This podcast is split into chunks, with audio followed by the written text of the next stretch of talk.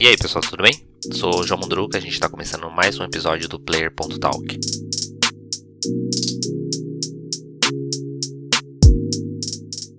Começando o mês de setembro aí, vou falar sobre os lançamentos desse mês. No dia 3 a gente já teve aí o The Medium, lançado em janeiro inicialmente para Xbox Series X e PC.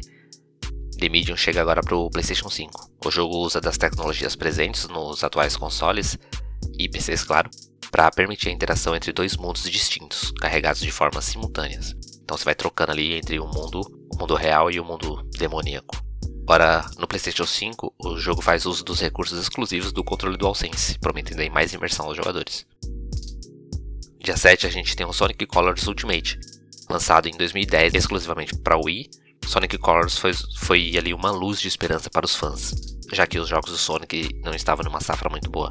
Agora o jogo está chegando em outros consoles, recebendo um bom tratamento com resolução de até 4K, 60 FPS, melhorias de luz e de texturas como de costume, né? Vale a pena conferir. Dia 10 a gente tem o lançamento do Life Stranger True Colors, é o terceiro jogo da série. Life Strange é uma série que traz sempre histórias bem emocionantes, com protagonistas com algum poder bem singular. Neste caso, Alex pode sentir o que outras pessoas estão sentindo e isso pode gerar algumas reações nela, né? Tanto emocionais quanto físicas mesmo. Aí, com essa informação, né, sabendo o que de fato as pessoas estão sentindo, Alex pode influenciar elas na tomada de decisão. Dia 14 tem Deathloop. Deathloop é um lançamento exclusivo do PlayStation 5, apesar de ser produzido pela Arkane, que é um estúdio da Bethesda, que é da Microsoft. Então ele deve ter uma exclusividade temporária aí de seis meses ou um ano, talvez. No jogo a gente assume o papel de Colt, um assassino preso em um loop temporal, e ele precisa ali escapar de um outro assassino que está atrás dele, concluir a missão dele, é, o contrato dele, e conseguir pistas para quebrar esse ciclo no tempo. Início de mês também a gente fala sobre os, os jogos que são dados aí na PlayStation Plus ou no Xbox Live Gold. Né? Para os assinantes do PlayStation Plus, a gente vai ter Overcooked All You Can Eat, que é uma coletânea que inclui o primeiro e o segundo jogo do Overcooked com todas as DLCs já lançadas. São mais de 200 fases para arrumar muita briga aí com quem for jogar junto contigo. Que é para isso que esse jogo serve. Depois tem o Predador Hunting Grounds, que é um jogo multiplayer assimétrico, né? Então são quatro jogadores que assumindo o controle de humanos que precisa concluir ali algumas missões antes de serem pegos pelo Predador, que é controlado por outro jogador. E o terceiro jogo é o Hitman 2. Aqui você controla o Agente 47, claro, e uma série de missões pelo mundo todo. O jogo ele é muito aberto e permite ali muitas formas de se concluir o seu, seu objetivo. E a criatividade vale muito, né? Então, já no Xbox Live Gold é, são quatro jogos e o Warhammer Chaos Bane, que é um jogo de RPG de ação estilo Diablo, onde você pode escolher entre quatro heróis de diferentes classes e vai enfrentar uma guerra no mundo mágico aí, sendo a última esperança do Império Humano.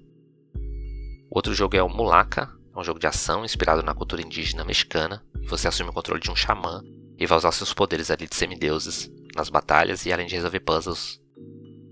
Depois tem o Zone of the Enders HD Collection, que junta os dois jogos da série, né, o primeiro e o segundo. É um jogo de batalhas de mechas, né, robôs gigantes, produzido pelo Hideo Kojima, da franquia Metal Gear. E o quarto jogo é o Hydro Thunder, no mercado brasileiro. É, é um jogo de corrida de lanchas lá do início da, da vida do Xbox 360. Sem novidades, provavelmente você já tem esse jogo na sua biblioteca.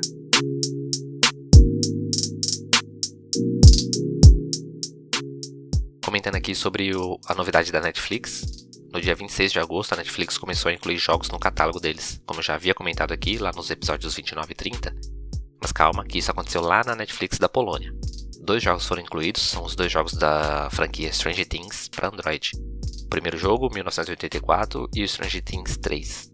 Os jogos aparecem entre os títulos de filmes e de séries ali do catálogo da Netflix. Quando você seleciona o jogo, você é direcionado para a Play Store do Android. A Netflix confirmou que os jogos serão sem anúncios, sem compra dentro do aplicativo da Netflix. Né? Os jogos já são incluídos dentro da sua assinatura da Netflix, sem cobrança adicional. A empresa também confirmou que esse é só o começo de muito trabalho pela frente, de muito trabalho que ainda vai ser produzido, e mais novidades devem aparecer nos próximos meses.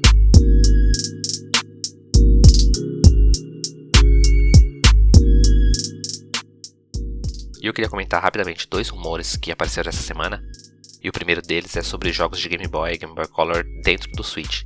Pelo que parece, a Nintendo deve incluir em atualizações futuras aí jogos de Game Boy e Game Boy Color no serviço online, que é o programa de assinatura da Nintendo que inclui jogos de consoles passados da empresa. Até o momento, o Nintendo Switch Online ele inclui jogos de Nintendinho e de Super NES. E a inclusão de jogos do clássico portátil da, da Nintendo parece ser o próximo passo. Eu acho ótimo, a Nintendo tem um catálogo incrível, o Switch é um console perfeito para ter acesso a, a esses jogos. Outro rumor seria sobre o remaster do Alan Wake, o jogo da Remedy que saiu lá em 2010 para Xbox 360. Esse rumor é quase certeza que se vai confirmar. O jogo apareceu em uma loja online de Taiwan, em uma versão para PlayStation 4 e com lançamento para dia 5 de outubro. Bem perto. Ainda assim, é preciso ter cautela sobre esse rumor, já que o site ele não tem uma descrição do, do jogo, então não se sabe o, o que esse remaster vai incluir, né? quais as, as novidades e melhorias que vai trazer dentro desse, desse relançamento, se vai incluir ou não alguma DLC. A arte da capa do jogo também ela é, é vamos dizer assim, bem mal acabada. A imagem de captura que tem ali para demonstrar o jogo é de baixa qualidade. Então tem algumas coisas que, que geram dúvidas sobre esse anúncio no site, né? E até então não foi tirado do ar ainda, o que é estranho.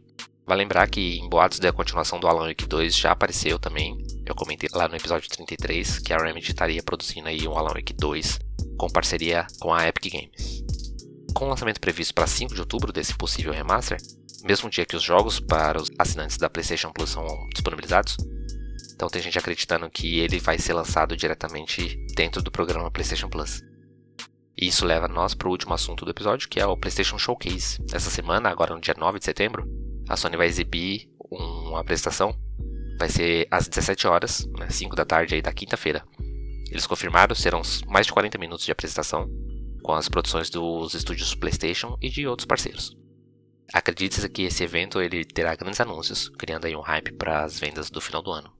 Com o boato do Alan Wake, espera-se que a Sony faça o anúncio do jogo oficialmente, do remaster do Alan Wake, e que ele já seja disponibilizado a partir do dia 5 de outubro dentro do PlayStation Plus. Vamos esperar para conferir. E é isso por essa semana. Obrigado por ouvir. Até a próxima.